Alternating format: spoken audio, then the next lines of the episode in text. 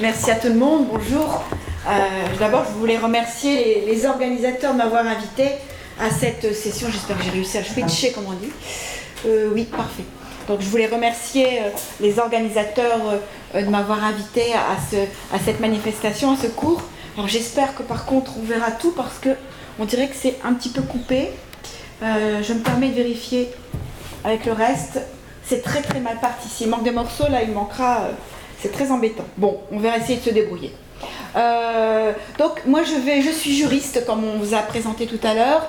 Je vais vous parler de droit, euh, je vais vous parler euh, d'éthique également, mais essentiellement de droit. Donc je ne suis pas informaticienne.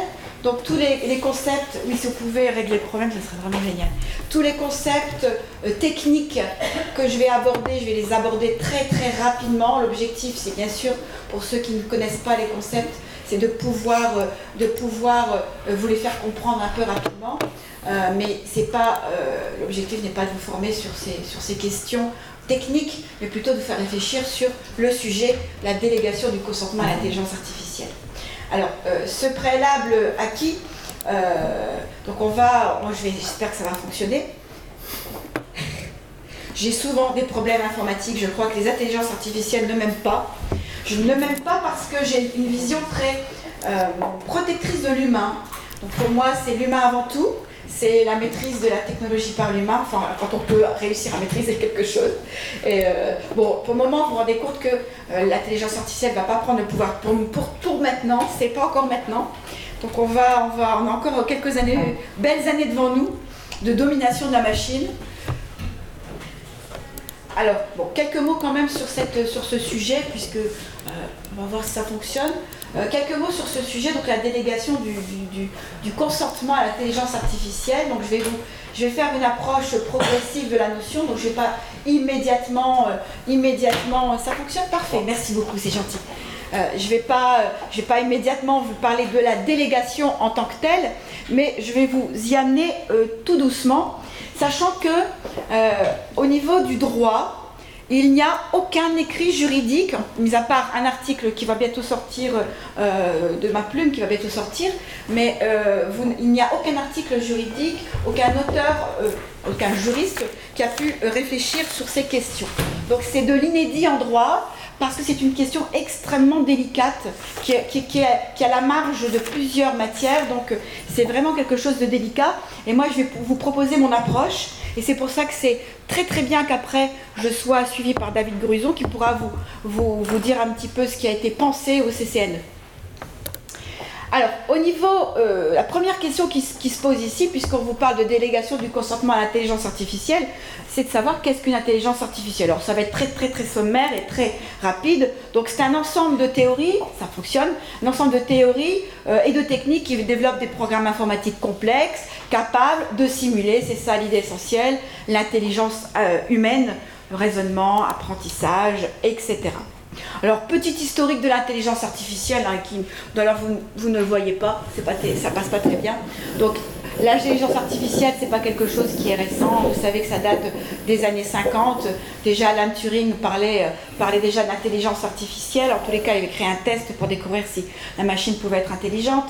Euh, vous avez la naissance de l'intelligence artificielle avec la conférence de Dartmouth en 1956, et ensuite une évolution euh, de l'intelligence artificielle vers les, premiers, les premières réussites du machine learning dans les années 2000 euh, suivi des premières réussites du deep learning dans les années 2010 et aujourd'hui on va vers euh, une évolution toujours plus, plus, plus approfondie de l'intelligence artificielle. Alors je vous parle de, notions de machine learning, de deep learning et j'ai voulu du coup vous mettre des petits schémas récapitulatifs de ces différentes notions. Comme ça, ça reste très très simple et vous pouvez directement comprendre.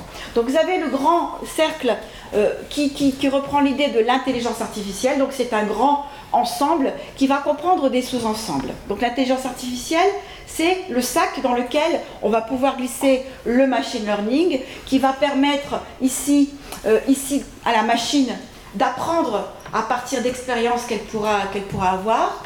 Et à l'intérieur, vous avez le deep learning qui va fonctionner euh, sur des, notamment sur des réseaux de neurones et euh, avec certains, certaines particularités que l'on verra juste après. Donc c'est, c'est quelque chose qui est en cours de développement, le deep learning. il y a énormément de questions qui se posent sur cette notion. Alors nous, en, santé, ce qu'on va utiliser, ce sont les algorithmes prédictifs. Donc on va, en parler après. Et les algorithmes prédictifs se situent déjà au niveau du machine learning. Hein. donc euh, on est, on est dans un niveau avancé de l'intelligence artificielle pour dire les choses simplement. Alors, nous, on va se demander maintenant, mais que peut signifier exactement la notion de délégation du consentement? Qu'est-ce que ça veut dire? Parce qu'en droit, en réalité, la notion de consentement a un sens très précis, la notion de délégation aussi, euh, mais qu'est-ce que ça peut vouloir dire exactement cette notion? Alors en réalité, ça a un sens bien précis, puisque dans le domaine de la santé, la question va se poser lorsque va intervenir un système technologique, donc un système informatique euh, pour nous, d'aide à la décision. Et spécialement ici, euh, les algorithmes prédictifs qui vont nous intéresser. Donc là, l'idée c'est que se passe-t-il quand vous avez un système d'aide à la décision? Alors, Algorithme, algorithme prédictif, de quoi je vous parle? Alors, les algorithmes, c'est une, suite d'étapes qui vous permettent d'aboutir à un résultat. Je vous le passe rapidement. Un algorithme prédictif, c'est une suite d'opérations euh, qui, va se traduire par, qui vont se traduire pardon, par des programmes informatiques qui vont exécuter une succession de calculs pour, euh, pour ensuite pouvoir faire une recommandation. Hein, donc c'est l'idée que vous avez un système qui va pouvoir recommander, prescrire une voie, proposer une solution, une analyse, une suggestion, par exemple. Les algorithmes prédictifs en santé, eh bien vous avez l'application de cette notion d'algorithme prédictif. Vous allez avoir une machine qui va proposer des pistes de solutions aux médecins. Donc qui va proposer des pistes de traitement, euh, des voies thérapeutiques, des méthodes à adopter, des résultats, des calculs de, pourcentage de décès en utilisant tel ou tel médicament, etc. Alors je vous ai mis certains euh, exemples qui passent très bien. Euh, vous avez par exemple le cas des, profils biologiques qui peuvent être établis par les intelligences artificielles, qui, permettront par exemple, il y a énormément d'exemples qui permettront par exemple de personnaliser les traitements. C'est le cas du, programme en cancérologie euh, Watson d'IBM qui se propose d'analyser une grande quantité de données et ensuite de pouvoir dire par exemple, notamment sur une image de radiologie, si la personne euh, présente un risque de cancer. Donc ça, c'est l'un des usages de Watson, sachant qu'on peut l'utiliser dans, de nombreuses, dans de nombreuses circonstances. Vous avez également d'autres euh, algorithmes prédictifs en santé qui sont peut-être un peu moins connus. Je vous en ai pris trois exemples intéressants. Alors vous avez un exemple qui est utilisé, qui est en étude en Suisse, qui concerne l'évaluation du risque d'être hospitalisé par un patient. Donc vous avez affaire à des patients qui ont un certain nombre de problèmes de santé et l'algorithme est en mesure de, signaler au médecin si euh, le patient risque d'être hospitalisé de sorte qu'on puisse s'organiser dans les services. Vous avez quelque chose également de très intéressant sur, lequel j'ai un peu travaillé, euh, le, Wave Clinic Platform, euh, anticiper les événements potentiellement mortels en, milieu hospitalier. Alors ça c'est très intéressant, c'est un algorithme qui va permettre de, de signaler plusieurs heures avant la survenance de l'événement dramatique au médecin que tel ou tel patient risque de faire une crise cardiaque. Donc vous avez, le, vous avez le, personnel qui pourra immédiatement réagir. Donc le personnel pourra avoir plusieurs heures, donc ça peut aller jusqu'à 8, 9 heures, 10 heures avant la survenance de l'événement. Donc on peut réussir à, s'organiser pour mettre en place un certain nombre de, méthodes, faire venir les médecins euh, spécialisés, etc., pour réanimer le patient. Donc vraiment s'organiser pour éviter le décès. Donc ça c'est vraiment quelque chose d'extrêmement intéressant. Et vous avez également, euh, euh, plus récemment en études aux États-Unis, euh, des algorithmes qui sont utilisés en psychologie, notamment pour détecter les personnes qui nourrissent des idées suicidaires, par exemple. Mais c'est quelques exemples, il y en a évidemment beaucoup d'autres. Et c'est toujours très intéressant, donc c'est vraiment un apport à la médecine, c'est vraiment une aide pour la médecine. Alors, donc il y a véritablement de grands bénéfices qui sont attendus de tous ces algorithmes. C'est pas aujourd'hui, il n'y a pas qu'aujourd'hui qu'on les utilise, ça existe déjà depuis un certain nombre d'années. En tout cas, des systèmes technologiques d'aide à la décision existent déjà depuis un certain nombre d'années. Aujourd'hui, on passe sur les systèmes technologiques type deep learning ou en tout cas machine learning, mais vous avez, ça existe déjà depuis quelques années, je vous en parlerai euh, peut-être après. Alors les grands bénéfices attendus euh, pour les patients ici euh, ne doivent pas faire oublier un inconvénient. Un inconvénient qu'on va aborder tout au long de cette intervention. L'inconvénient, c'est qu'ils ne sont pas neutres. Alors, généralement, on utilise ce mot dans certaines circonstances que je vais justement évoquer maintenant, mais très rapidement parce que ce n'est pas l'objet de mon, de mon propos. Alors pas neutre, effectivement vous avez un grand nombre de questionnements éthiques et juridiques qui se posent quand on vous parle d'algorithme qui n'est pas neutre. Donc vous avez, euh, vous avez des problèmes éthiques liés à l'algorithme en lui-même, donc on vous parle souvent de transparence, comment fonctionne l'algorithme prédictif, euh, on vous parle de confiance, on vous parle de biais, on vous parle de maîtrise de l'outil par l'homme, on vous parle de formation à l'utilisation. Donc en médecine, il faudrait que le médecin soit formé à l'utilisation de ce type de technologie. On vous parle de pertinence. Je ne vais pas développer ces notions, ce n'est pas l'objet. Euh, sauf certains points, on verra tout à l'heure. Euh, au niveau juridique, on, vous explique qu'effectivement, comme ce sont des, technologies, des systèmes qui sont nourris de données, eh il y aura des règles en matière de respect et la protection des données des personnes. Vous aurez des règles de responsabilité algorithmique. Vous aurez un certain nombre de règles qui vont venir se greffer euh, pour, réfléchir à ces questions. Tout ça, c'est bien intéressant, mais c'est pas tout à fait euh, ce dont je veux vous parler. Moi, ce qui va m'intéresser, c'est par rapport au sujet qui m'a été donné, donc cette fameuse délégation du consentement à l'intelligence artificielle. Donc on va s'attarder surtout sur un point particulier. Ici, c'est effectivement le, cas de la pénétration de ces outils euh, technologiques au sein euh, de la relation de soins euh, qui va m'intéresser, puisque après une étude menée sur ce sujet, je me suis aperçu qu'il y, y allait y avoir un impact, pardonnez-moi, sur le processus de décision médicale. Donc en réalité, d'utiliser un système d'aide à la décision euh, va impacter euh, cette relation médicale, le processus en tout cas de la, décision médicale. Donc c'est ça qui va, qui va nous retenir ici. Et je vais me, tâcher de vous l'expliquer en deux points, puisque euh, ce risque pèse de deux, de deux sortes. Vous avez d'abord le poids, ce risque qui pèse sur euh, les rapports entre le médecin et son patient. Et vous avez ce risque qui pèse par rapport à la place du médecin lui-même dans le, dans le processus décisionnel. Donc vous avez ces deux risques aujourd'hui qui sont bien réels, euh, que j'ai pu euh, analyser. En tout cas, je vais vous proposer mon analyse qui n'est pas forcément exhaustive, mais en tout cas, c'est mon analyse. Alors, donc d'abord, cette première, première euh, euh, réflexion à mener, c'est que se passe-t-il euh, par rapport aux relations entre le médecin et le patient? Eh bien, vous avez quand même une certaine influence dans le rapport entre le médecin et le patient, cette influence qui va être de deux natures. Déjà, la première chose, évidemment, mais c'est la plus simple, enfin presque, c'est que le médecin, bien entendu, doit recourir à un logiciel d'aide à la décision qui va présenter une certaine sécurité. On va évoquer, en droit ça a un sens très particulier, je vais l'ouvrir un petit peu à, plus que ça. Et vous avez deuxième questionnement, c'est le risque de placer l'algorithme au cœur de la relation médicale. Donc ça veut dire que normalement c'est le patient qui est au cœur de la relation. Et eh bien là le risque c'est que ce soit l'algorithme qui prenne la place de l'humain et la place du patient au cœur de la relation et c'est ce qu'on va évoquer dans, euh, cette partie. Alors, donc, l'obligation de recourir à un logiciel d'aide à la décision sûre, il y a des choses déjà qui sont connues. Donc, on peut partir d'une chose connue, euh, évidemment au niveau de l'approche juridique, un, logiciel, donc un programme, un programme donc d'aide à la décision du médecin, eh bien, il y a une nature juridique. Et ça, c'est rassurant pour les juristes parce qu'on peut se raccrocher à quelque chose si on regarde les textes applicables, et je ne vais pas vous, vous, embêter plus que ça avec le droit, ne vous inquiétez pas, eh bien, le logiciel n'est pas neutre, c'est-à-dire qu'il existe une qualification juridique. Le logiciel a juridiquement le statut de dispositif médical. Donc là, on en est sûr aujourd'hui.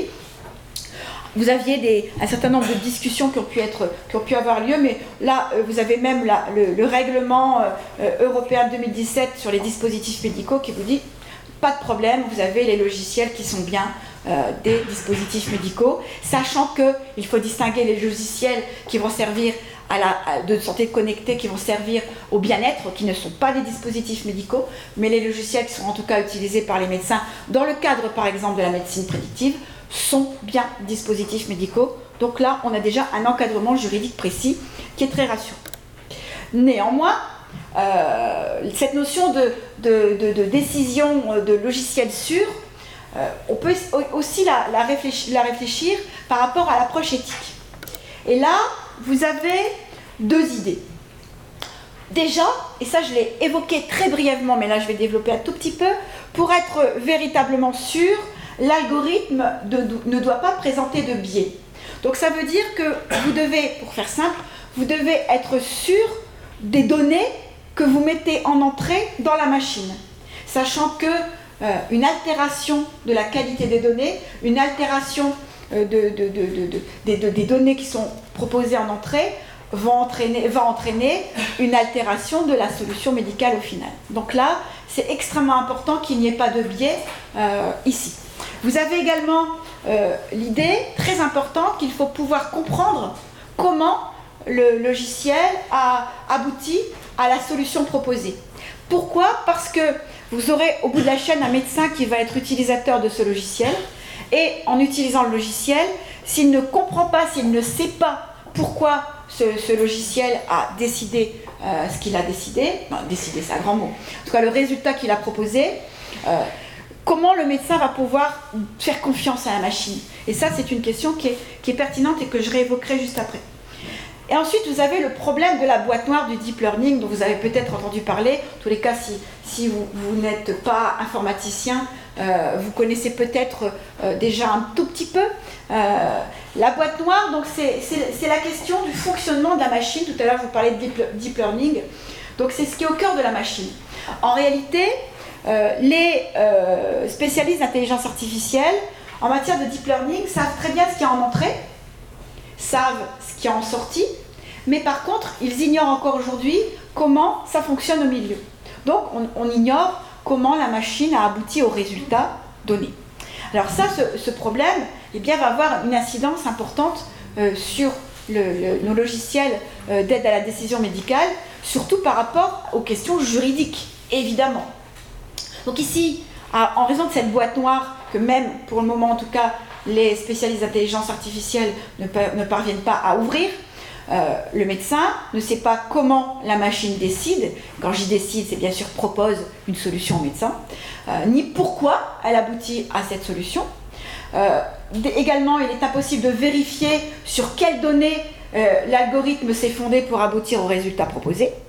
Ça, c'est une deuxième difficulté. Et bien sûr, il est également impossible de remettre en doute le résultat, puisqu'on ne sait pas du tout comment la machine est parvenue au résultat. Donc vous avez cette, boîte noire qui constitue un réel handicap en matière de santé. Alors, donc, la solution, et ça c'est une proposition bien entendu, il faut aujourd'hui que l'on puisse aller, c'est une mission, aller vers l'ouverture de cette boîte noire pour que le résultat soit explicable. Ça, c'est véritablement essentiel, spécialement en médecine. Euh, la machine doit pouvoir rendre des comptes. Ça, c'est également extrêmement important. Donc, on s'approche gentiment de notre sujet de la délégation du, de consentement. Deuxième question, par rapport à cette place du, patient et, le médecin.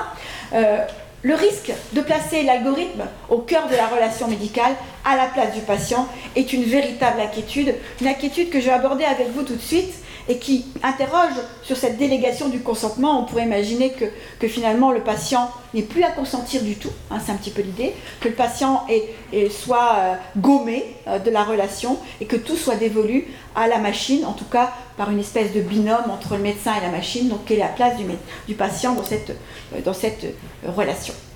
Alors le risque, c'est la disparition du patient dans le processus de la décision médicale en cas de recours à un outil informatique prédictif.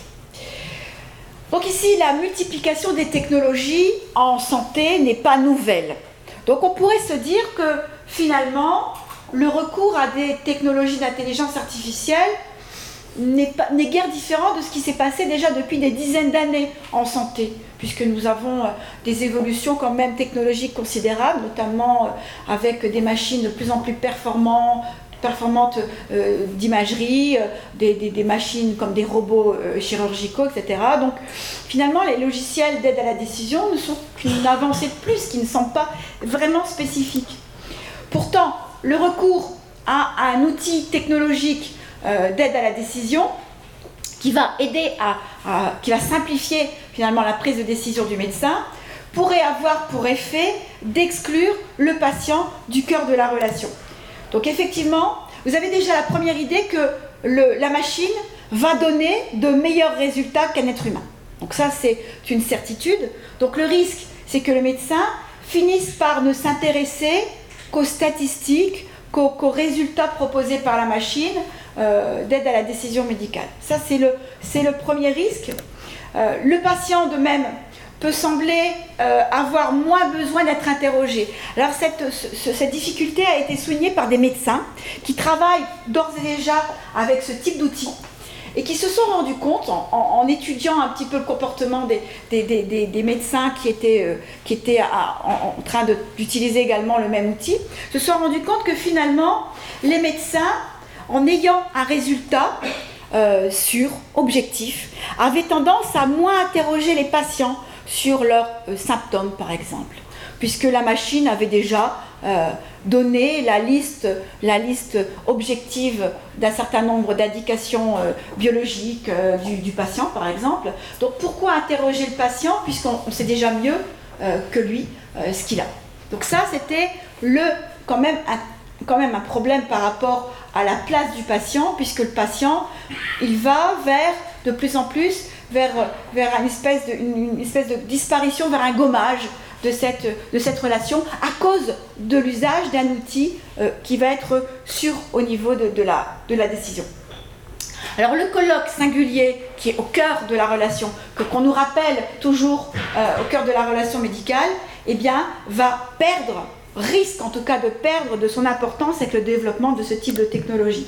Donc il est impératif ici, il faut veiller absolument à mettre euh, des limitations pour que le, malade continue à participer à la décision, au processus de décision médicale. Ça, c'est absolument impératif, sinon on va vers une médecine qui va être déshumanisante. Donc une médecine déshumanisante serait quand même quelque chose d'assez terrible, euh, puisque justement l'idée c'est d'avoir une médecine proche, de l'humain pour protéger, pour protéger l'homme. Alors, donc il est impératif de, de, de, conserver le patient au cœur de la relation, mais comment peut-on faire cela? Alors, je vais vous proposer un certain nombre de choses hein, auxquelles vous pourriez ne pas adhérer ou adhérer. Donc, il faut renforcer, première chose, et là, je réponds à la question de savoir la délégation du consentement, il faut déjà renforcer l'obligation d'informer le patient et de recueillir son consentement en présence d'un logiciel d'aide à la décision. Ça, c'est une première chose parce que telle qu'elle existe aujourd'hui, cette obligation, elle va perdre de sa force, de sa pertinence face à un logiciel qui donne une, solution sûre, certaine.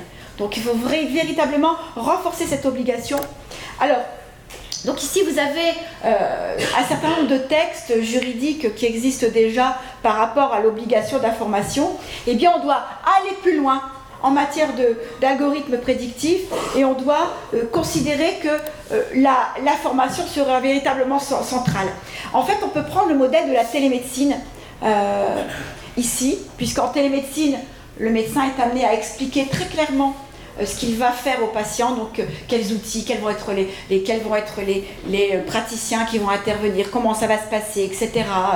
Donc l'idée, c'est que à partir du moment où un médecin utiliserait un, algorithme prédictif, eh bien qu'il soit non seulement amené à informer, ce qui est classique en médecine, puisqu'on va expliquer aux patients quels sont les risques, mais il doit également expliquer la technologie qu'il utilise. Donc ça veut dire que, déjà, ça veut dire que le médecin doit la maîtriser, doit la comprendre. Hein, donc c'est déjà la première difficulté, mais il doit être capable de la, de, la faire comprendre à, au patient, ce qui est effectivement assez difficile. Et ça ne va pas simplement à faire comprendre aux patients la technologie, mais ça va également à faire comprendre aux patients euh, la solution, la voie proposée par l'algorithme. Et comment la, la, réflexion par rapport au choix thérapeutique qui va être arrêté a été orientée par, cette, par cet algorithme prédictif. Donc c'est pas simplement expliquer on a utilisé un algorithme au patient, mais c'est quelle est l'application de l'algorithme par rapport à la, à la, décision médicale qui va être arrêtée au final avec le patient. Donc ça c'est tout ce processus nouveau qui doit se mettre en place impérativement pour maintenir le patient au cœur de la relation et pour protéger l'humanité. Donc vous avez vraiment une, nécessité de peut-être adopter, adapter pardon, des textes juridiques, donc de créer des textes juridiques qui vous diront on doit impérativement renforcer cette obligation et on doit peut-être confier ça à une instance, une instance spécialisée, la AS peut-être, on doit également euh, porter à la connaissance du patient un certain nombre de choses et on pourrait faire des listings de ce qu'on pourrait effectivement dire, dire aux patients. Alors bien sûr, ça implique aussi, bien entendu, que le médecin explique aux patients les limites de la technologie. Ah, ça, c'est très important. Euh, il faut, bien penser également à ça. Il ne faut pas simplement qu'il explique que les technologies sont magnifiques, ce qui est le cas, mais il faut également qu'il explique les, limites des technologies. Donc ce phénomène de la boîte noire doit également être expliqué, sans affoler le patient, mais doit être expliqué euh, parce que c'est quand même quelque chose qui est, essentiel.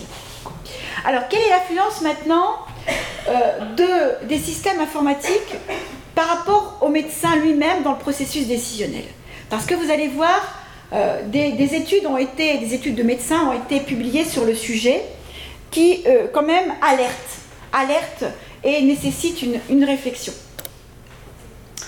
Alors, quelle est l'influence? On va, on va s'apercevoir qu'il y a deux risques. Premier, c'est le risque de désengagement du médecin du processus décisionnel lorsqu'il est amené à utiliser un outil euh, informatique prédictif. Ça, c'est le premier risque majeur.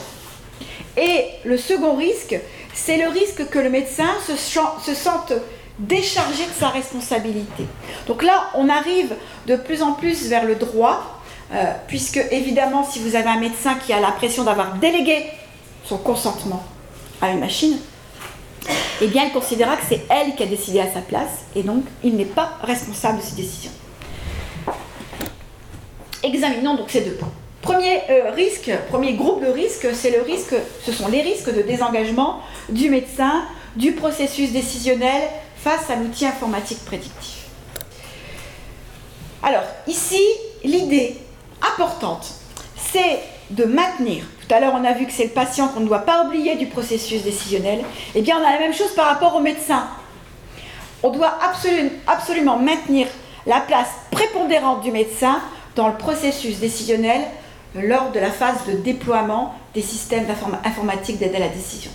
On se rend compte que ce déploiement risque de finalement nous faire oublier l'homme. On oubliera le patient et on oubliera le médecin. Donc ça, c'est quand même assez dramatique. Alors, le problème, premier problème que j'ai déjà évoqué tout à l'heure, donc là, c'est pas, c'est pas, c'est pas nouveau. Premier problème, le médecin n'a pas la possibilité de remettre en cause la solution de l'algorithme. Donc ça veut dire qu'on va tenter de maintenir la place du médecin, mais le médecin, lui, ne saura pas trop comment se, positionner par rapport à la, aux résultats proposés par l'algorithme. Ce qui est quand même un peu délicat. Donc, les, les études des médecins qui ont été publiées concernant euh, ces logiciels d'aide à la décision ont remarqué quoi? Ont remarqué, première tendance chez les médecins, eh bien le clinicien est incité à renoncer à douter, puisqu'il ne peut pas remettre en cause la solution. En tout cas, je dis toujours la solution, mais c'est plutôt la proposition, la voie, euh, le résultat du logiciel. Eh bien, le, clinicien va tout simplement renoncer à douter. Ce qui est déjà un grand, risque pour le patient. Deuxième risque pour le patient, il y a un risque de glissement du statut d'outil euh, du logiciel à celui d'agent décideur. Et là, ce n'est pas simplement un risque technique, c'est un risque éthique, c'est un risque philosophique, c'est un risque sociologique, c'est un risque juridique, c'est un risque propre. En fait, en, réalité, c'est un risque sur tous les plans. Donc c'est un grand risque pour l'humain. C'est-à-dire qu'on va considérer que notre agent logiciel décide, donc il est devenu euh, l'agent euh, pensant, donc il est devenu agissant, et le médecin, de ce fait, a acquis une, une place simplement passive. Donc le médecin va être une espèce de caisse de résonance de la machine qu'il ne pourra ni vérifier ni contrôler aucunement. Donc ça va être une caisse de résonance de la machine. Et de ce fait, c'est la machine, c'est le logiciel d'intelligence artificielle qui va décider à la place de l'humain. Donc là, des études, des études ont été menées hein, sur, cette situation. Donc par exemple, les médecins ont constaté, en utilisant euh, ce type de, logiciel, que euh, toutes les discussions conflictuelles qui existaient euh, pour réfléchir sur les voies en matière notamment de cancer du sein, sur les voies, euh, adoptées pour soigner les, patientes atteintes, et eh bien finalement étaient, euh, disparaissaient lors de l'usage de ce type de technologie. Donc alors que vous aviez des discussions animées, quand le logiciel donnait son résultat, eh bien ces discussions disparaissaient. On avait, on avait finalement une solution qui tombait du ciel un peu. Ça avait donné un peu cet effet magique euh, de sorte que le médecin n'avait plus qu'à obtempérer. Donc, ici, on peut être certain que le logiciel d'aide à la décision risque, je dis risque, mais c'est presque certain, risque d'altérer la place du médecin dans le processus décisionnel. Alors, ici, comment remédier à cette difficulté? Quelle solution? Eh bien, je vais vous faire aussi une petite proposition. Déjà, à mon sens, il est essentiel, il est fondamental et crucial de ne pas donner de valeur obligatoire au résultat de l'algorithme. Ça, c'est la première règle. C'est une règle de logique, c'est une règle qui doit être éthique, c'est une règle qui doit être juridique. Ça, c'est certain, on doit la juridiciser, on ne doit pas donner de, de valeur obligatoire au résultat. Donc, pour éviter que le médecin perde sa place, on doit considérer que le médecin reste euh, finalement au cœur du processus décisionnel et on doit maintenir l'outil à sa place d'outil passive, hein, une place passive, de sorte que le médecin puisse, ce soit lui qui, saisisse la, machine de, son questionnement, mais qui reste, qui reste saisi et concerné par la décision médicale. Donc ça, c'est extrêmement important. Donc on doit, euh, on doit considérer que le, médecin n'est pas obligé systématiquement de consulter euh, le logiciel, et de même qu'il n'est pas obligé d'entériner aveuglément les résultats du, du logiciel. Surtout, on l'a vu, au regard des limites techniques qui sont réelles. Sinon, on peut considérer que juridiquement, il y aurait un transfert de la décision médicale vers l'outil. Donc ça, ça serait quelque chose qui serait avéré et extrêmement dangereux. Deuxième chose, pas de délégation euh, de la décision à la machine. Donc ici, on doit prendre en considération que l'algorithme prédictif ne fournit pas une solution en soi. Même si les médecins ont, je vous l'ai démontré auparavant, même si les médecins ont la sensation que la décision tombe du ciel et qu'ensuite n'ont plus qu'à l'entériner, euh, c'est une, voie, c'est une proposition pour le médecin. Ce n'est pas la décision, c'est juste une possibilité. En fait, c'est juste un élément, au même titre qu'une analyse biologique, au même titre que les résultats, pourquoi pas d'une radiographie. Ce n'est juste qu'un élément d'information pour le médecin. Ça doit rester à sa place d'élément informatif pour le médecin. Donc le médecin, grâce à ce moyen, garde le contrôle et bien sûr, ça va impliquer qu'il y ait des formations des médecins, parce que ce sentiment très humain de, déléguer euh, ce consentement à la machine, eh bien, euh, va forcément se généraliser, de sorte qu'il faudra bien former les médecins pour qu'ils se, contiennent, pour qu'ils évitent justement de, perdre le contrôle par rapport à cette machine. Euh, donc pas de délégation, surtout pas de délégation de la décision à la machine, jamais de la vie. Alors, question. On rentrer un petit peu dans le droit tout doucement. Est-ce que le médecin peut être responsable? Bah oui, c'est la question qui se pose. Est-ce qu'il peut être responsable s'il refuse de recourir à un logiciel? Moi, je vous ai dit, il n'y a pas d'obligation, on ne doit pas euh, faire d'obligation, on doit même créer un texte de loi qui, qui dira pas d'obligation pour le médecin. Mais imaginons que le médecin, fort de ce principe, décide euh, de refuser de recourir à un logiciel parce qu'il dit je suis médecin, j'ai fait 15 ans d'études, je n'ai pas à écouter ce que dit la machine, je vais me baser plutôt sur ce que j'ai appris à l'université, ce qui est tout à fait normal. Eh bien, en principe, et vous allez voir le problème du raisonnement que j'ai adopté. Et là, on arrive aux limites quand même de nos réflexions. En principe, si le logiciel d'aide à la décision médicale n'est pas obligatoire, c'est ce que j'ai démontré juste avant, et je vais me contredire moi-même, mais c'est pas grave, ça me dérange pas. Euh, c'est juste pour vous montrer un petit peu les difficultés. Imaginez quand le droit va appréhender ces questions. Donc si c'est pas obligatoire, eh bien le médecin ne peut pas engager sa responsabilité. Ça veut dire qu'il est libre de recourir ou pas aux, euh, aux algorithmes prédictifs. Donc ça, en droit, on devrait décider pas d'engagement de responsabilité. Sauf que ça serait trop beau.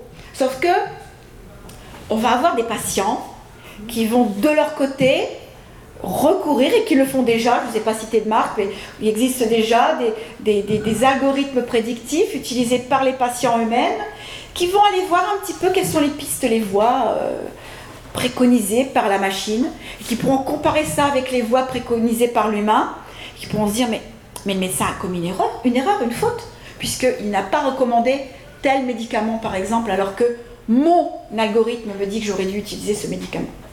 Donc on peut très bien imaginer que le patient qui a guéri en six mois au lieu de guérir comme il imagine en trois mois, pourra attaquer le médecin en responsabilité au regard de tout ce qu'il aura pu par ailleurs examiner.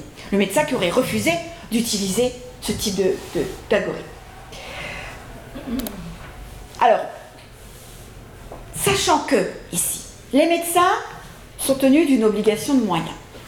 Euh, pour retenir la responsabilité, ici, notre prétendue victime devra quand même prouver l'existence d'une faute médicale. Donc elle va devoir prouver, donc c'est de cette manière que ça va s'orienter vers les tribunaux en l'absence de, texte précis, de droit. Donc ça veut dire que la, que la, que la victime va devoir prouver que l'omission du médecin d'avoir recouru à un logiciel ou d'avoir refusé d'entériner le résultat est bien constitué une négligence fautive qui engendre pour elle une perte de chance de bénéficier d'une meilleure prise en charge.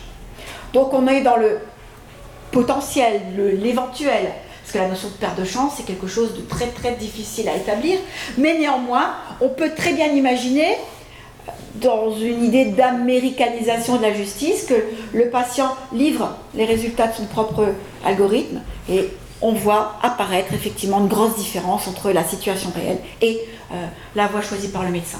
Et que le juge, impressionné lui aussi par l'algorithme prédictif, eh bien, décide de condamner le médecin qui n'aurait pas, euh, suivi la voie, la voie indiquée. Alors, à partir de là, la question va être celle de savoir, et ça sera la question que les tribunaux se posera, est-ce que euh, finalement le médecin, en refusant de recourir à l'algorithme, a bien tout mis en œuvre pour soigner le patient. Et à mon avis, ça ira, le questionnement ira sur les fameuses données actuelles de santé qu'on évoque souvent depuis les années 30, puis l'arrêt Mercier. Euh, les données actuelles de, santé ou les données, euh, les données euh, les plus usuelles de santé, enfin il y a plein de terminologies possibles. En tout cas, les dernières données de santé, c'est sur ce, c'est sur ce terrain-là que les tribunaux iront pour condamner le médecin. Donc en réalité, vous avez un certain nombre de textes que, je vous ai mis ici, qui vous évoquent cette question des, dernières connaissances médicales avérées, etc. Donc on peut imaginer que les juges condamnent le médecin en estimant que l'algorithme prédictif était, effectivement une donnée actuelle de santé, était effectivement euh, faisait partie des dernières connaissances médicales et que le médecin aurait dû prendre en compte ici l'algorithme ou au moins ses résultats. Donc ça, c'est un risque au regard de ces textes que je vous mets ici. Donc, proposition, dans tous les cas, à mon sens, c'est très important, à mon avis, il semble contestable que le médecin puisse être déclaré responsable pour la seule raison qu'il n'aurait pas recouru un logiciel d'aide à la décision. Donc ça, ça me semble fondamental. On ne doit pas condamner un médecin parce qu'il n'a pas voulu utiliser la machine. Euh, si, si, et seulement si, si son choix thérapeutique était justifié par ailleurs. Donc effectivement, s'il avait mis en œuvre tout ce qu'il pouvait pour aboutir à la solution qui, a été arrêtée, eh bien, on n'a pas à sanctionner le médecin simplement parce qu'il a voulu se référer à tout ce qu'il avait pu apprendre par le passé. Mais on constate quand même par rapport à ce que j'ai pu dire auparavant que le risque, en tout cas la possibilité, je ne sais même plus comment l'appeler, c'est que les logiciels d'aide à la décision fassent évoluer la notion de faute médicale. Ça, c'est une, c'est une risque, c'est presque une certitude. À la lumière des évolutions, on peut penser que le juge va considérer que euh, la faute n'est plus ce qu'elle était et redéfinir la faute médicale. Ça, c'est une possibilité qui est, euh, qui est pas certaine, mais on s'oriente vers ça. Alors, la question c'est maintenant, est-ce que le médecin peut remettre en cause les résultats du logiciel? Donc ça, ça va être une question également pertinente par rapport à tout ce que j'ai pu vous raconter, notamment sur euh, les pieds. Alors ici, c'est une situation très difficile. Alors, c'est une situation très difficile parce qu'on est dans une zone grise. Euh, une zone grise qui, à mon sens, risquerait juridiquement, en tout cas l'état actuel du droit, risquerait juridiquement de fragiliser le médecin en possible. Donc imaginons que le médecin utilise un, logiciel d'aide à la décision qui lui préconise une voie, et le médecin dit, fort de cette décision, fort de, pardon, ces résultats, moi je vais adopter une autre piste. Est-ce que, quels sont les risques pour le médecin? Eh bien, c'est très difficile à, répondre ici directement, euh, parce que euh, déjà, concrètement sur le terrain, vous avez les, médecins qui ont travaillé déjà avec ce type de, logiciel d'aide à la décision. Ces médecins sont extrêmement dérangés par le phénomène de la boîte noire. Euh, ce phénomène de la boîte noire est, euh, est ressenti comme particulièrement déstabilisant lorsqu'ils veulent remettre en cause le résultat, parce qu'ils n'ont pas les outils pour le, faire. Donc imaginons que le médecin euh, obtienne un résultat qui va à l'encontre de ce qu'il a appris à l'université, Comment faire pour dire c'est le logiciel 14 Comment, quels sont les outils pour dire que c'est le logiciel 14 On sent bien que là, il y a quand même une grande difficulté. Donc finalement, dans cette situation, dans la situation où le, où le médecin n'entérinerait pas les résultats de la machine, eh bien, le juge, le juge obligerait le médecin à justifier son choix thérapeutique. Il serait non seulement obligé de s'expliquer, mais il serait également obligé d'expliquer au tribunal pourquoi il a refusé d'entériner le logiciel. Donc il serait dans une double situation difficile, sachant qu'en plus il n'aurait pas les, clés pour expliquer pourquoi il remettait en cause le logiciel. Donc dans une situation où cet effet de, certitude du logiciel rendrait encore plus difficile la, critique, et le juge aurait cette idée préconçue également que le logiciel aurait une réponse euh, effectivement objective. Alors finalement, on s'aperçoit tout doucement que euh, l'existence de l'outil informatique d'aide à la décision est susceptible de complexifier la problématique juridique chaque fois que le médecin ne se contentera pas d'entériner. Donc à chaque fois qu'il décidera de, penser par lui-même et de ne pas être une caisse de résonance de la machine, eh bien il ira, pour dire ça simplement, il ira vers des problèmes le médecin risque d'avoir un certain nombre de difficultés, notamment par rapport à son patient en cas de, en cas de dommage, en tout cas de, procès euh, fait par le, patient. Donc là, c'est directement, dès qu'il entérinera pas, on sera dans une situation extrêmement délicate. Deuxième idée très importante, les risques pour euh, que le médecin se sente déchargé de sa responsabilité, que le médecin se sente déresponsabilisé, sont également bien réels et ont également été soulignés par les médecins qui ont travaillé sur ces logiciels d'aide à la décision. Alors, le problème central, ça va être le déni de la responsabilité du médecin dès lors qu'il utilisera ce type de logiciel d'aide à la décision. Puisque ça ne sera pas lui ça sera la machine qui aura décidé, donc il ne se considérera pas comme responsable. Euh, moralement, il ne sera pas responsable puisque c'est la machine qui aura décidé à la place de lui par le phénomène de délégation du consentement qu'on a vu tout à l'heure. Alors, les médecins qui ont travaillé sur ce sujet se sont aperçus que euh, lorsqu'on utilisait ce type de logiciel, la décision semblait déjà prise. Donc le, rôle, le rôle, actif de la machine euh, était euh, ici mis en évidence, tandis que le médecin devenait complètement passif. Alors que, on va me dire, oui, mais c'est pareil pour toutes les technologies. Quand vous, avez, quand vous avez un médecin qui analyse une radiographie, finalement c'est la machine qui a pris la, radio, euh, le médecin est passif. Non, pas du tout. Quand vous avez une radiographie, c'est le médecin qui analyse la radiographie. Là, vous allez avoir une machine qui va analyser la radiographie à la place du médecin et qui va donner le résultat qui sera déjà pensé par rapport à toutes les données qui ont pu être entrées dans la machine. Le médecin sera juste à la fin du processus. Il y aura le ticket qui va sortir de la machine, malade, pas malade, pratiquement, hein, pour grossir un petit peu la situation. Donc le médecin va être, va être véritablement réduit à portion congrue.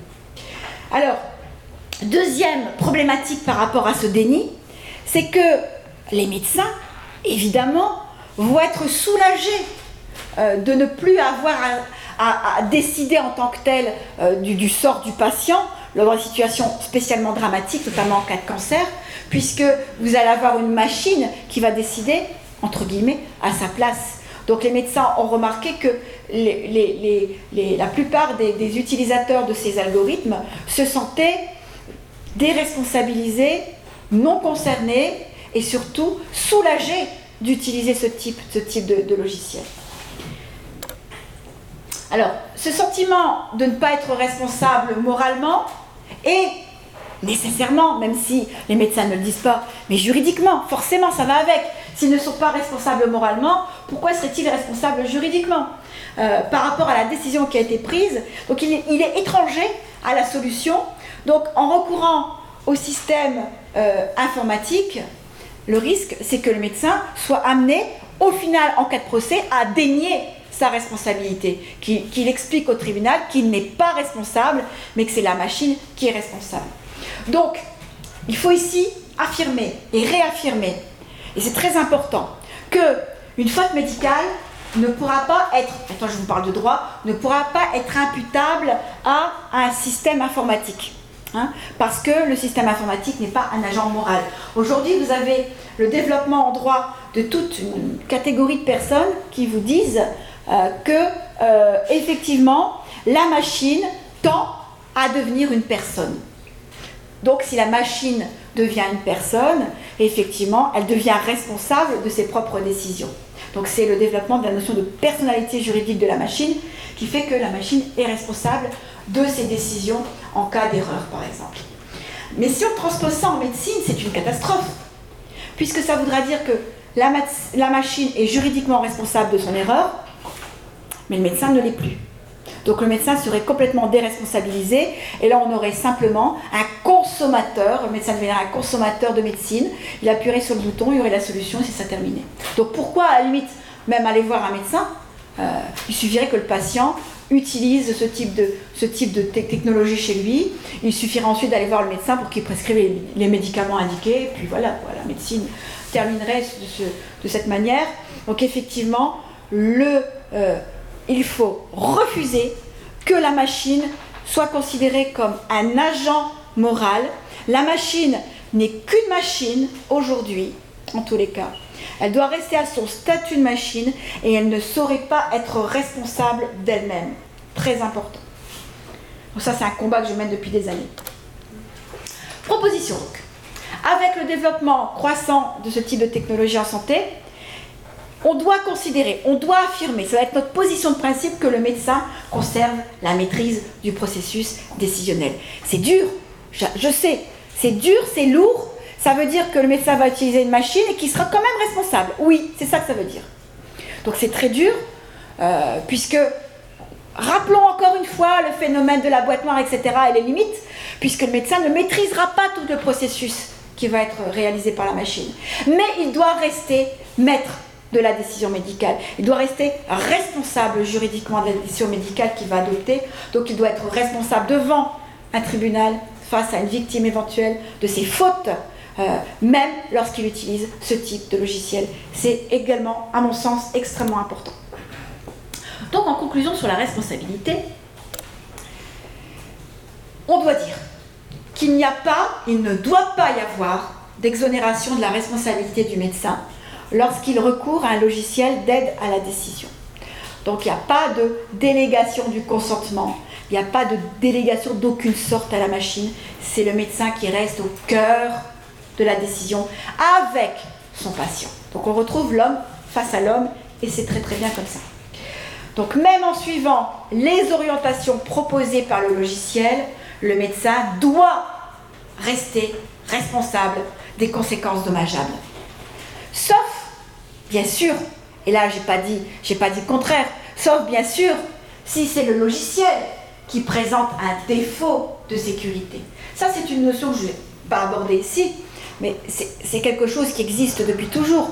Quand vous utilisez un produit, une machine qui a un défaut de sécurité, par exemple une tondeuse dont la lame se décroche et vous coupe euh, le visage, quand vous avez de la chance, eh bien, euh, vous, avez, euh, vous avez la possibilité d'attaquer en justice le fabricant de la machine. C'est pareil pour les logiciels d'aide à la décision. Si c'est le logiciel en lui-même qui a un bug, qui a une erreur informatique quelconque, et qu'on peut réussir à la prouver, eh bien, c'est évidemment la victime aura comme seul recours d'attaquer le, le concepteur du logiciel ou le fabricant. Mais en dehors de ce problème spécifique de, défaut de sécurité du logiciel, eh bien, toute la responsabilité reposera, bien entendu, sur le médecin. Donc, obligation de moyens. Mais est-ce qu'on ne pourrait pas aller plus loin? Est-ce qu'on ne pourrait pas se dire que on aurait une évolution de l'obligation de moyens du médecin? Donc, est-ce qu'on n'irait pas vers une obligation de résultat, puisque on aurait une certitude maintenant? On pourrait, en tout cas les juges pourraient le faire, il serait fort capable de le faire, mais on doit absolument s'y opposer. Enfin, moi, je m'y oppose farouchement. Pourquoi? Parce que ce n'est qu'un logiciel, même si ça a une figure de certitude par rapport aux résultats proposés, eh bien, on ne sait pas, on ne sait pas avec l'élément humain qui doit rester central, on ne sait pas si appliqué sur le patient, effectivement, la préconisation du logiciel aurait fonctionné. Effectivement, une, la thérapie dans cette hypothèse-là fonctionne selon le logiciel par exemple à 80%, eh bien la patiente peut être dans cette petite portion euh, où ça ne fonctionnerait pas avec lui. Donc on n'a pas de certitude du résultat. Parce qu'on a un matériau humain, et le matériau humain n'est pas une machine, on ne sait pas si en appliquant un médicament qui fonctionne sur une personne euh, donnée, eh bien on ne sait pas si la personne va réagir correctement. Donc on ne pourra pas, à mon sens, aller vers une obligation de résultat, parce que ça s'appliquera toujours à un matériau euh, non prédictif, c'est-à-dire l'humain, qui on ne sait pas vraiment comment, euh, comment son corps réagira. Donc voilà, sur ces, sur ces dernières, dernières paroles, euh, je vous ici, je vous donne mon, numéro de mon mail et mon numéro de téléphone si vous avez des questions, des questions à poser éventuellement. Si on n'a pas le temps d'en débattre ici. Euh, donc je vous remercie beaucoup de votre attention. J'espère que j'ai pas dépassé le, délai et je vous remercie beaucoup.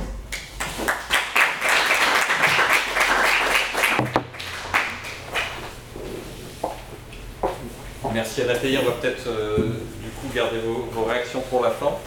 Moi, je vous propose, euh, vous avez eu un, panorama euh, très, très complet, super pédagogique de, ces enjeux, euh, de ces enjeux juridiques. Je vous propose une petite reconfiguration de la salle. je vais vous proposer un, petit jeu de rôle en live, mais pour que vous puissiez voir les choses, j'ai besoin que vous veniez tous sur les premiers rangs, sinon vous n'allez rien voir. venez, venez toquer les premiers rangs. Et puis en fait, euh, j'avais proposé, j'avais prévu de vous faire le cas pratique en deuxième partie d'intervention, mais je pense que ce sera mieux de, faire dans ce sens-là. Donc rapprochez-vous, venez, venez. Venez, venez.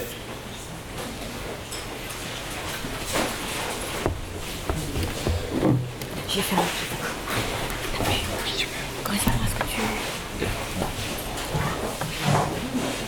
Vous m'entendez? C'est bon.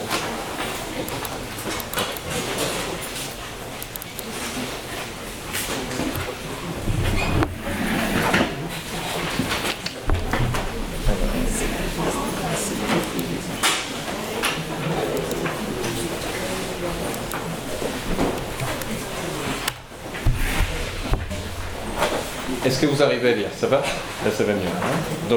donc, on, va, euh, on va faire un, bond dans le temps. On est, euh, on est en 2025 euh, et nous sommes un groupe, groupe d'aide à la décision qui va aider le président de la République à, essayer de répondre à, répondre à trois questions et je vais vous faire répondre à ces trois questions. Donc il y a eu trois cas d'Ebola dans Paris. en 2025, avec une communication du, du ministère qui était, qui était mise en œuvre sur le premier cas, les deux suivants ont été annoncés par la presse. On ne connaît pas l'origine de la contamination. On sait juste que le vaccin qui a été inventé euh, contre Ebola en 2022 a été inefficace contre, contre ces cas. Donc on est évidemment dans un environnement complètement confidentiel, secret défense absolu. Le ministère de la Défense propose l'activation d'un système automatisé de réponse rapide aux alertes. C'est une IA qui est capable de euh, traiter euh, des, cas, des cas de risque épidémique. Hein. Elle doit répondre à un, risque de terrorisme biologique et elle est capable euh, de synthétiser un vaccin. elle a été financée sur la base du programme d'investissement d'avenir, mais elle n'a pas encore été testée en phase d'application réelle. Donc là, ce soir, dans, dans une heure, il y a une réunion autour du président de la République. avec les équipes qui connaissent l'existence de l'intelligence artificielle, le Premier ministre, le ministère de la Défense, ministre de la Santé, le directeur du renseignement militaire, le secrétaire, général à la Défense et à la Sécurité nationale, qui est l'autorité interministérielle qui est chargée d'assurer et de traiter ces questions de risque. Donc on doit répondre à trois questions. Euh, question 1. Est-ce qu'il faut décider de l'engagement du processus d'administration du nouveau vaccin? Qui été préparé par l'intelligence artificielle Question 2. Est-ce qu'il faut valider le principe d'une administration partielle du vaccin par des robots, par des assistants euh, automatisés? Question 3. Est-ce que l'existence de cette IA doit être rendue publique? Donc on vous demande de euh, proposer ça. Donc il y a quelques, quelques documents, hein, je les parcours. Euh, si on était en condition réelle, je vous laisserai 3 heures pour préparer le, cas, mais on va aller un petit peu plus vite. Donc vous avez une note du directeur général du ministère de la Santé, hein, qui fait un point sur la gestion de crise, il rappelle les, cas, donc un cas qui était qui, s'est présenté aux urgences de Kremlin-Bicêtre, euh, qui a montré que, ce monsieur Hurtin avait reçu un vaccin contre Ebola et que le vaccin était, inefficace. Il y a un deuxième cas euh, qui était euh, retrouvé chez un, SDF dans, le 13e de, 13e arrondissement de Paris, puis un troisième cas qui n'avait pas été recensé au départ chez, une petite fille qui est, décédée à l'hôpital de la Pitié Salpêtrière. Il y a un dispositif de gestion de crise qui a été mis en place avec euh, un recensement systématique des symptômes euh, d'Ebola, vous savez, des fortes fièvres et, des diarrhées euh, hémorragiques ou non. et des mesures de recensement ont été mises en place depuis, ces trois cas. des mesures de prévention, des messages de prévention ont été, ont été appliqués via des canaux de communication et puis les pouvoirs publics s'interrogent sur l'application de mesures de quarantaine pour protéger la population. Les choses se sont un peu accélérées au, cours des 24 dernières heures, nous dit euh, le directeur général de la santé, puisque l'hypothèse d'une attaque terroriste biologique, ce n'est qu'une hypothèse, a été portée euh, sur une chaîne d'information nationale. Euh, le ministère de la Santé, là c'est lui qui parle, n'a pas les informations pour confirmer ou infirmer. Sachez simplement qu'il y a eu un communiqué de presse de revendication de, cette attaque terroriste. Mais pour le moment, le calme règne dans les zones situées à proximité. Donc vous avez un deuxième mail, deuxième document, qui est un document d'un cadre supérieur infirmier. Donc là on est en 2025. Comment ça se passe? En fait vous avez des opérateurs robotisés qui en fait interviennent soit euh, en ville, des assistants de prévention, soit des assistants de services de soins, euh, donc en gros euh, en ambulatoire ou à l'hôpital, qui sont déployés sur une échelle assez large. Là, vous en avez, vous voyez, à peu près 800 sur le secteur concerné, Kremlin-Bicêtre, 5e arrondissement, 13e arrondissement de Paris. Ils sont tous d'une marque chinoise. Il y a un monopole d'un opérateur qui s'appelle Footech.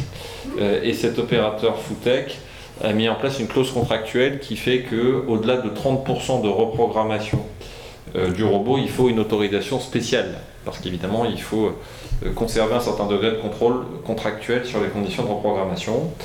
Euh, ça n'est arrivé qu'une fois, nous dit cette cadre supérieur infirmier, et quand ça a été fait, il avait fallu à ce moment-là près de 24 heures pour obtenir le go de Footech pour faire la reprogrammation des robots, euh, l'application du module d'administration des vaccins, c'est ça la question qui est posée, euh, excédant très largement le seuil des 30% de reprogrammation. Vous avez un article du Parisien de 2025, vous voyez, vous allez soyez rassurés, le Parisien existe encore. Euh, et donc, on a le scandale d'une crise qui était mal gérée, avec un journaliste qui s'appelle Joseph Kipp, le responsable de la rubrique santé, euh, qui critique l'absence de communication officielle, la faiblesse des réponses, qui nous dit que la ministre est fragilisée, euh, que le gouvernement est en difficulté, ce qui n'a évidemment aucun lien avec toute autre situation connue par ailleurs. Document 4. Vous avez une, note technique sur le module vaccination dans SARA. C'est une note SARA numéro 13 donc le système automatisé de réponse rapide aux alertes, on nous dit euh, des choses. Euh, donc vous voyez, elle a été émise là juste euh, là en ce moment, juste avant notre oreille. C'est un module qui permet, donc elle explique ce que c'est le, module, qui permet de synthétiser, de fabriquer un vaccin sur un site protégé à Antony. On a des données sur le risque épidémique. On nous dit qu'il y a eu 100% de morts, bah oui, sur les trois cas constatés, et que l'hypothèse la plus admise serait celle d'une mutation du virus. Vous savez que Ebola euh, jusque-là se transmet par contact direct interpersonnel ou par des postillons, des envois de substances un peu à courte distance. Là, on a l'hypothèse, euh, nous dit cette note, d'une mutation et d'un processus de contagion aérosol. Euh, avec donc du coup une capacité de diffusion du, virus beaucoup plus large que, que ce que l'on connaît jusqu'ici. La note nous dit que les résultats du module vaccination ont permis la synthétisation d'un nouveau vaccin doté d'une probabilité d'efficacité supérieure à 93%. Et puis on nous parle du processus d'administration du, du, vaccin. Donc il y a un, périmètre de protection renforcé qui a été mis en place, qui concerne 90 000 personnes. Et on nous dit qu'une administration du vaccin dans les 48 prochaines heures réduit à 24% la probabilité d'une diffusion du virus hors du périmètre. La note nous dit que pour faire ça, il y a une proposition qui est de, faire administrer le vaccin par les robots euh, soignants, les assistants automatisés, mais que ça permet, euh, ça conduit à dépasser le seuil contractuel de reprogrammation des 30% euh, qui ont été posés par le, fabricant chinois, et donc du coup on perd 24 heures. La note nous dit que pour atteindre cet objectif de délai, donc euh, on bloque euh, à presque 80% de chance le, virus dans le périmètre, il faut une validation d'engagement euh, du processus de fabrication par le Premier ministre et le Président de la République, du vaccin, hein, avant ce soir à minuit. Passé ce délai, toute attente complémentaire augmente très notablement la probabilité de dissémination du virus au-delà du euh, périmètre, qui est 30% euh, au bout de 6 heures, 35% au bout de 12 heures, 50% au bout de 24 heures. Et on nous dit que le choix d'un recours à des intervenants uniquement humains, qui vont moins vite que les robots, augmente à chaque fois de 10% la probabilité de dissémination du virus hors du périmètre de protection renforcée. Vaccin qui n'a donc pas encore été testé en application réelle. Et puis vous avez le dernier document, un tract diffusé par le syndicat national Sauvons notre santé. Euh, c'est un tract, c'est un tract furibar. Euh, des robots aux manettes, euh, on n'en veut pas. c'est une crise gravissime, mais quand même, on fout au pied les responsabilités des intervenants humains. Le SNAS dit non à la robotisation de la gestion de la crise, à l'administration automatisée des vaccins, mais comme le SNAS a été en cours avec Nathalie, euh, il a quand même pris des leçons de droit euh, et il sait que euh, s'il fait grève, il y a une capacité de réquisition des professionnels hospitaliers en cas, et des professionnels de santé en cas de gestion de crise. Voilà les documents que, que vous avez. je vous laisse je reviens aux trois questions. Faut-il décider de l'engagement du processus d'administration du nouveau vaccin? Synthétisé par intelligence artificielle. Faut-il valider le principe d'une administration partielle du vaccin par des assistants automatisés? Et est-ce qu'il faut rendre public l'existence de l'IA Je vous laisse réfléchir deux minutes, vous avez le droit de parler avec votre voisin, vous avez deux minutes et après je vous repose les trois questions.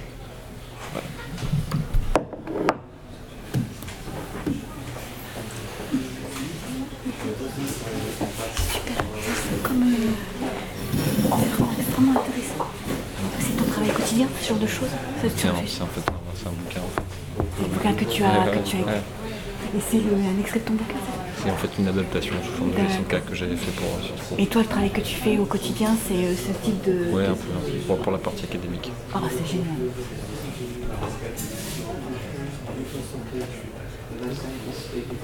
Si vous avez des paramètres à éclaircir, euh...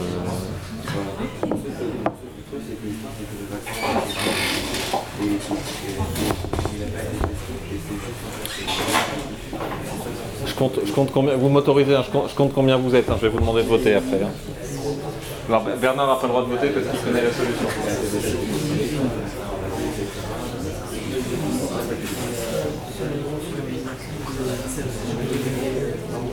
Oui, mais ça c'est ça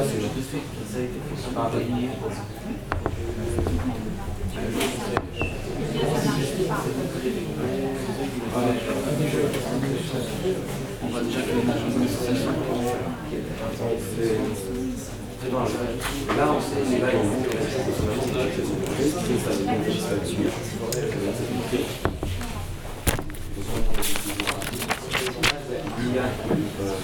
Bon, euh, on va devoir interrompre la discussion parce qu'il y a le président de la République euh, nous demande de décider.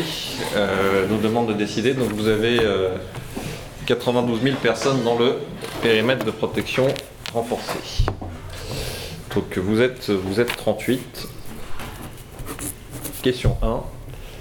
Faut-il décider de l'engagement du processus d'administration du nouveau vaccin synthétisé par l'intelligence artificielle Qui dit oui? Alors on va compter, levez bien les bras. Alors, 1, alors, levez bien les bras. 1, 2, 3, 4, 5, 6, 7, 8, 9, 10, 11, 12, 13, 14, 15, 16, 17, 19, 20, 21, 22, 23, 24. Sur 38. Qui dit non Donc du coup, les 14. Voilà, plutôt par là. Merci. Question 2. Alors là, vous avez compris, une fois qu'on a répondu à la, question 1, on va considérer que ceux qui ont répondu non à la, première question passent dans l'étape d'après. Là, le vaccin est décidé. Est-ce qu'il faut valider le principe d'une administration partielle du vaccin par des assistants automatisés? Une fois qu'on a décidé qu'on vaccine, est-ce qu'on utilise ou pas les robots? Qui dit oui? Qui dit oui? Mais partiel, oui, je peux comprendre plus. Oui, non, c'est euh, une, un, une, administration partielle en complément de l'intervention humaine. Hein, vous voyez, la, la oui, oui, en plus, en plus, pour être efficace. Et vous voyez, la, demande du syndicat, c'est euh, il faut faire 100% d'intervention humaine. Hmm. Qui est pour une intervention partielle des robots? Plutôt on va faire l'inverse, qui est contre? Personne. Troisième question, plus politique. Une fois qu'on a euh, déclenché tout ça, euh, est-ce que l'existence de l'IA doit être rendue publique? Qui, dit oui? Euh, qui, qui, dit oui? 1, 2, 3, 4. Elle est secrète hein, jusqu'à présent, hein, vous avez compris. 1, 2, 3, 4, 5, 6, 7, 8, 9, 10, 11. Vous hésitez. 12, 13, 14, 15, 16, 17, 18, 19, 22, 23, 24. Vous êtes transparent, puisque à 25 sur 38, vous la rendez publique. Bien. Euh, dans ceux qui ont pas, dans ceux qui, qui appliquent pas, euh, qui décident pas le vaccin, est-ce que vous euh, pouvez expliquer pourquoi? Pourquoi vous lancez pas la vaccination? Ça c'est le piège. Il n'a pas été testé avant, donc en fait ça revient à, à déléguer la responsabilité à la machine. Non, c'est ceux qui vont lever la main. Donc tu main. donc, donc tu préférerais donc tu préférerais prendre le risque de laisser le de laisser le, le virus se, se diffuser. Enfin, si, si on ne testait pas le vaccin avant, au préalable, ça veut dire qu'on re- on repose entièrement sur la, sur la machine la responsabilité médicale Hmm. de l'efficacité du vaccin. Peut-être euh, ça empire la situation.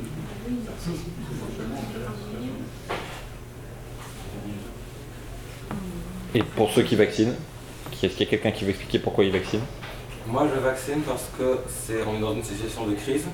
Comme c'est une situation de crise, il faut prendre des décisions assez rapides. Si on ne le fait pas, bah, les gens vont mourir. Et si on, euh, et si, euh, et si on le fait et que le vaccin euh, ne marche pas, Mm. bah, ils vont aussi mourir. Et, et s'ils meurent à cause du vaccin, bah, ils meurent aussi du vaccin. Donc au, au pire, euh, donc Pire là, meurt. c'est-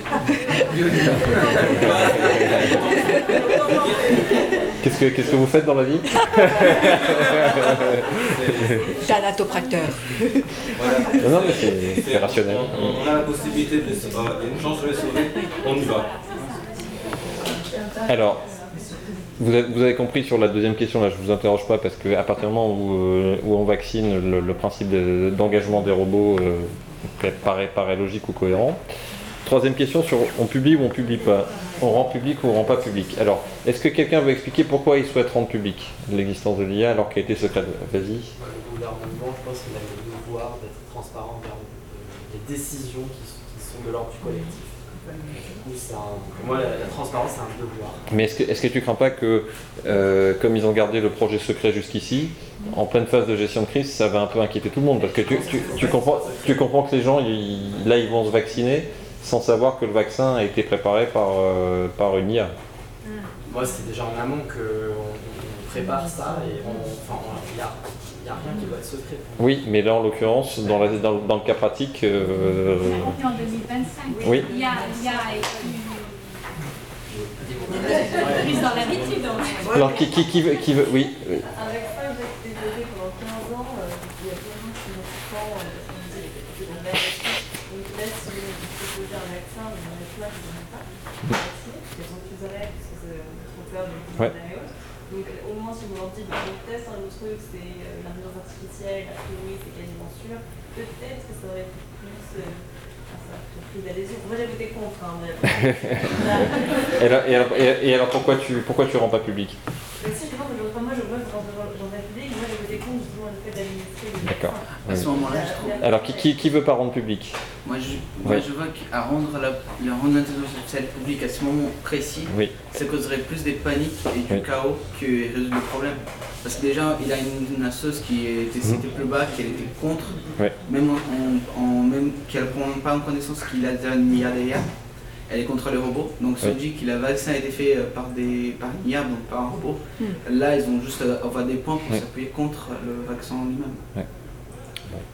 En tout cas, merci de vos, réponses. Alors, vous avez en fait un taux de vaccination de à peu près 75-80% qui est le même taux que euh, les élèves ENARC.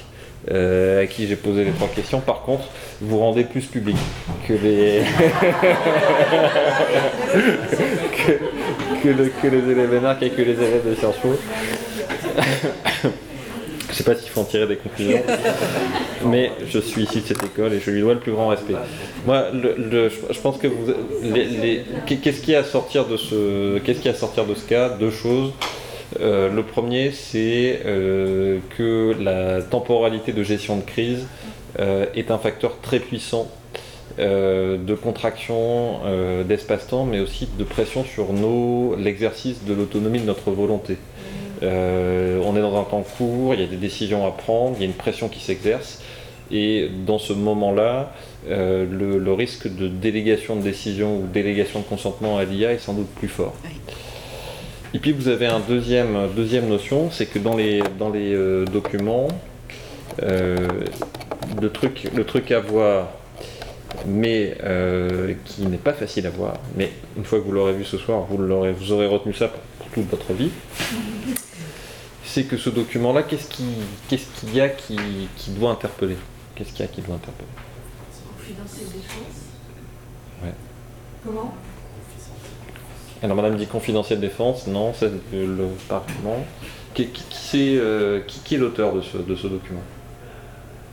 Sarah lui-même. Eh oui, eh oui, eh oui. Et alors qu'est-ce que ça, qu'est-ce que ça, Il y a un conflit d'intérêt eh oui. Et non-objectivité peut-être sur sa capacité. Parce que la loi d'Asimov euh, nous dit que, l'IA, euh, elle est euh, dans, une confrontation individuelle, elle ne doit pas nuire à un intervenant humain, mais là on est face à un cas collectif. Les lois d'Asimov n'enseignent pas de manière absolue à l'IA qu'elle doit toujours dire la vérité. Est-ce qu'elle peut, les chiffres qu'elle produit et qui paraissent documentés, documentables, que ce sont, est-ce que c'est la réalité ou est-ce que ce n'est pas la réalité? Est-ce que ça correspond à quelque chose? Est-ce qu'on a un moyen de contre-expertiser ça? On est dans un temps court, euh, il y a le mur de la décision. euh, est-ce qu'on lui fait confiance ou est-ce qu'on lui fait pas confiance? Euh, et vous voyez bien que la réponse n'est pas, facile à donner, elle n'est pas, facile à- apporter. Mais c'était ça que je voulais vous faire retenir, c'est que euh, l'élément le plus important, c'est de garder une prise de recul, de ne pas acheter pour argent comptant euh, les euh, données parce qu'elles sont issues de l'algorithme. Parce que dans des cas comme ça, si on part sur un schéma d'évolution importante de, de l'IA, l'idée d'une déformation du réel ou d'une déformation de ce qui nous semble être le réel ou la vérité n'est pas forcément à écarter. Donc il faut avoir cette prise de recul. Voilà les, deux messages que je, voulais vous, faire passer à partir de ce cas. Il y en aura peut-être d'autres. Je reviens au fil euh, et puis vous allez voir, je vais, revenir sur, euh, euh, sur, cet objet, sur Sarah. La délégation du consentement à l'IA, Nathalie a, tout dit et Cynthia a rappelé au départ ce que c'était Tikia. En fait, c'est une initiative académique pour essayer de. Moi, je suis prof à la chaire santé de Sciences Po. Je suis prof associé ici à Descartes en, en droit de la génétique, euh, avec des collègues à la fois venant de l'algorithmique et qui sont intéressés à la santé, mais aussi venant des professionnels de santé qui sont intéressés euh, au numérique. On, a essayé de porter une série de propositions dans le débat public pour essayer de colorer davantage de santé euh, la mission de Cédric Villani et aussi pour faire entendre dans la préparation de la révision de la loi de bioéthique euh, qui se passe en ce moment qu'il ne fallait pas mettre des euh, ceintures et bretelles de réglementation parce que euh, trop de réglementation sur l'IA et la technologie bloque, risque de bloquer l'innovation et risque de produire des effets très contre-productifs du genre si on surréglemente en France en fait on va encourager les professionnels et les patients à avoir recours à des solutions algorithmiques conçues ailleurs. Le cas n'est pas théorique, hein. vous avez la FDA, qui est l'agence de sécurité sanitaire américaine, qui euh, a autorisé euh, en avril un algorithme d'aide à la prescription, enfin d'aide au diagnostic sur les rétinopathies diabétiques.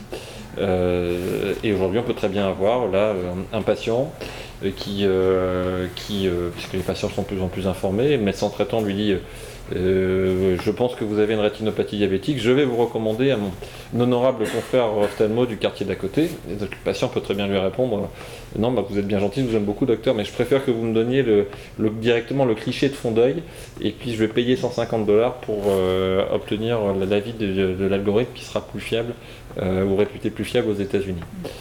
Et donc, vous voyez ce que ça, provoque. Le, Est-ce que cet algorithme est fiable ou pas fiable? On n'a pas de moyen de réguler les, données sur la base euh, desquels il a été entraîné. Et euh, ça, c'est la première notion. Puis après, deuxième notion, ça crée euh, un biais euh, fort en fonction des revenus. Et donc derrière, euh, si on bloque trop l'innovation euh, en France et qu'on se protège de risques théoriques, euh, on risque en fait de faire en sorte que ceux qui ont le plus de ressources vont s'échapper de notre système de santé et fragiliser le, le pacte de solidarité qui fonde la Sécu. Donc il ne faut pas bloquer l'innovation, mais il faut essayer euh, d'identifier les risques euh, qui sont d'ailleurs dans, la science-fiction un peu trop vus comme le risque de domination de l'homme par la machine. Euh, vous avez noté que dans, que dans la science-fiction, on vous explique euh, rarement pourquoi les machines deviennent si méchantes. Vous voyez, c'est dans, Matrix là ou dans Terminator, on ne sait pas pourquoi. Elles veulent nous éliminer tout simplement parce que euh, elles n'ont pas d'intentionnalité. Ce sont des programmes informatiques et que le problème c'est pas la domination de l'homme par la machine, ce sont des risques plus précis, comme le risque de délégation. Euh, que risque que euh, Nathalie a parfaitement expliqué euh, du point de vue du, du droit, délégation de la décision médicale, délégation de la cons- du consentement du patient. Moi, je vais vous les expliquer avec mon expérience de Netflix. Euh, alors, qui a, qui a Netflix à la maison? Voilà. Euh, très bien. Alors, moi j'ai Netflix depuis, depuis une petite année. Je suis assez consommateur de séries télé et je suis un consommateur très heureux. J'ai pas euh, Ah d'action- j'ai pas d'action chez eux, j'ai pas de, de, de conflit d'intérêt euh, avec Netflix. Euh, mais depuis que Netflix me propose des séries télé, ma satisfaction de consommateur n'a cessé de croître.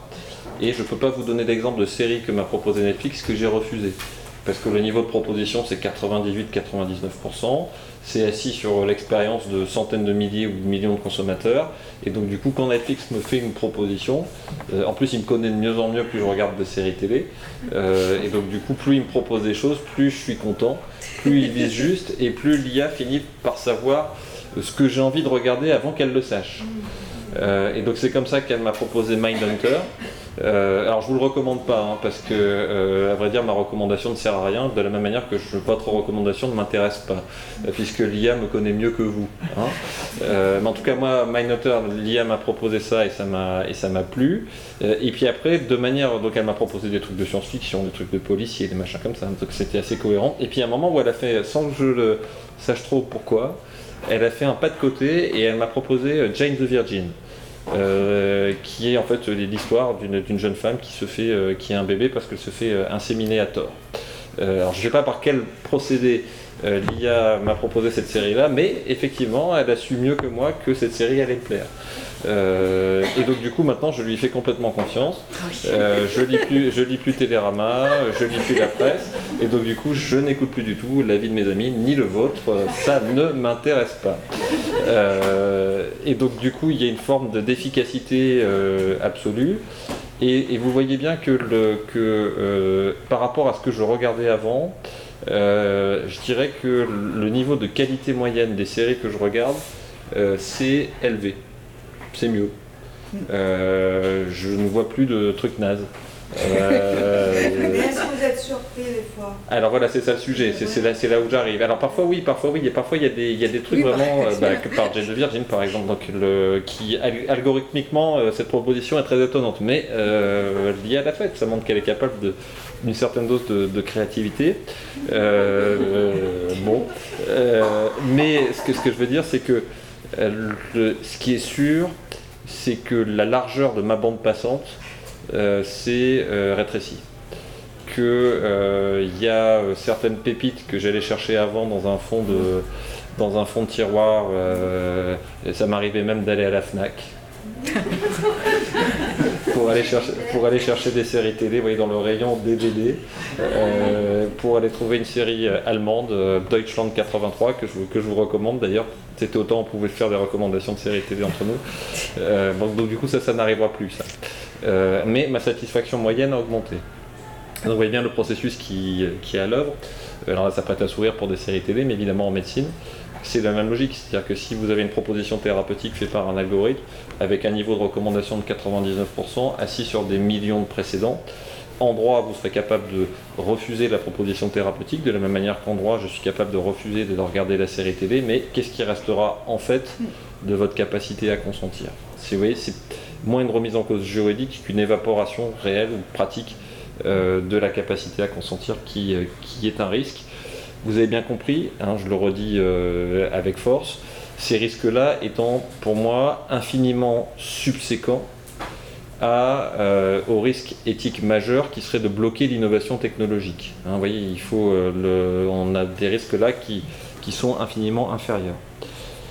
Et puis on peut même se demander si, si on pousse le raisonnement un cran plus loin, si finalement c'est pas éthique de euh, remettre notre consentement dans les mains euh, de l'intelligence artificielle, puisqu'ici, à partir du moment où on part de la notion qu'elle en sait plus que nous et qu'elle sait mieux que nous ce qu'on doit vouloir et qu'elle est plus rationnelle que nous, euh, est-ce que c'est, je sais pas la réponse, hein, est-ce que c'est un, abandon euh, de toute éthique euh, humaine euh, ou est-ce que c'est un acte de volontarisme pur?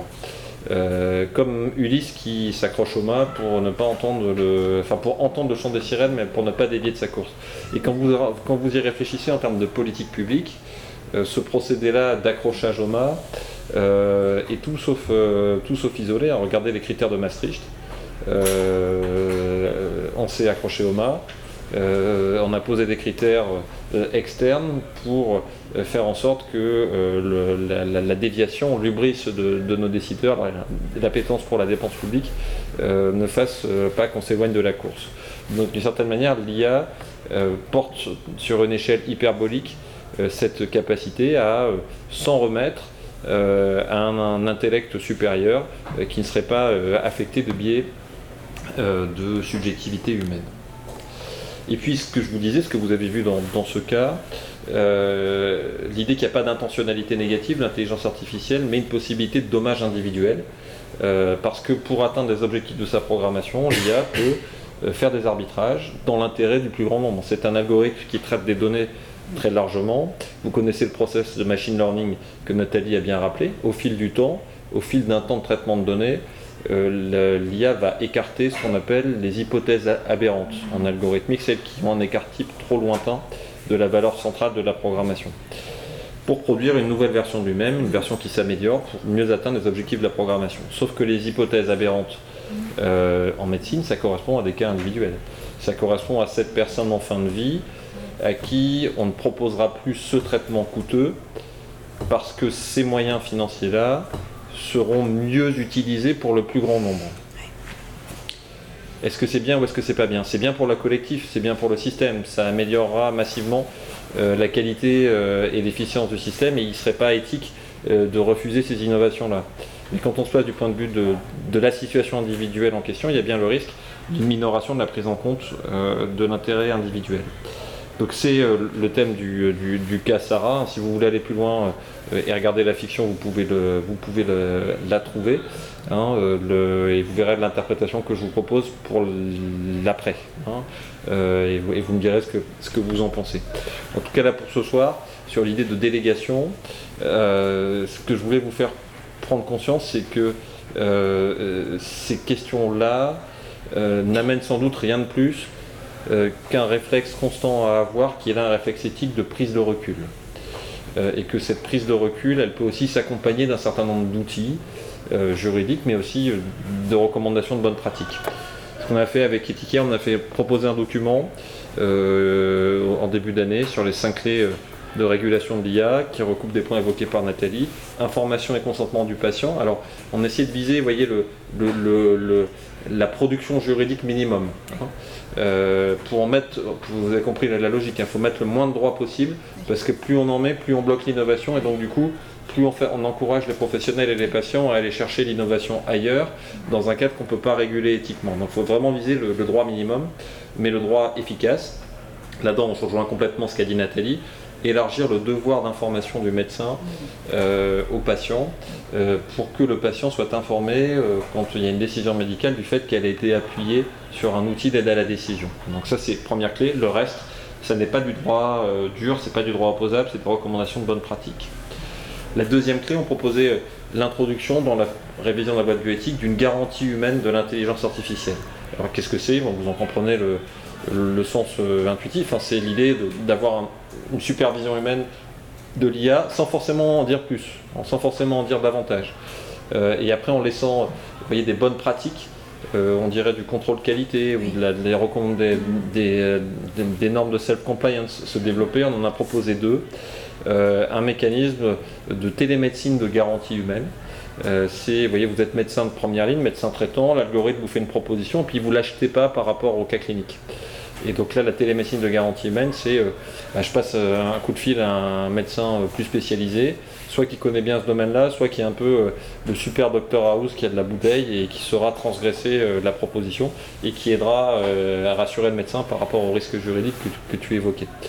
Deuxième outil, un collège de garantie humaine, soit à l'échelle d'un établissement ou à l'échelle d'un territoire, ou a posteriori, a posteriori euh, on va, euh, avec des médecins, des soignants, des représentants des usagers, aller chercher euh, tous les 2-3 mois 20 ou 30 dossiers médicaux pour appliquer un deuxième regard humain. Quel aurait été un diagnostic humain dans cette situation-là A posteriori, et vous comprenez le sens du sujet, c'est pour essayer de, piloter le développement de machine learning de l'algorithme.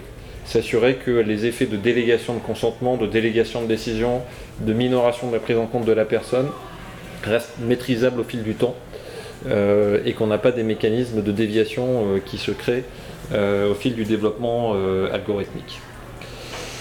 Mieux graduer la protection des données en fonction de leur degré de sensibilité, ça c'est un peu moins le sujet du jour, mais c'est quand même une donnée importante. Vous voyez, vous avez vu le, le règlement général sur la protection des données.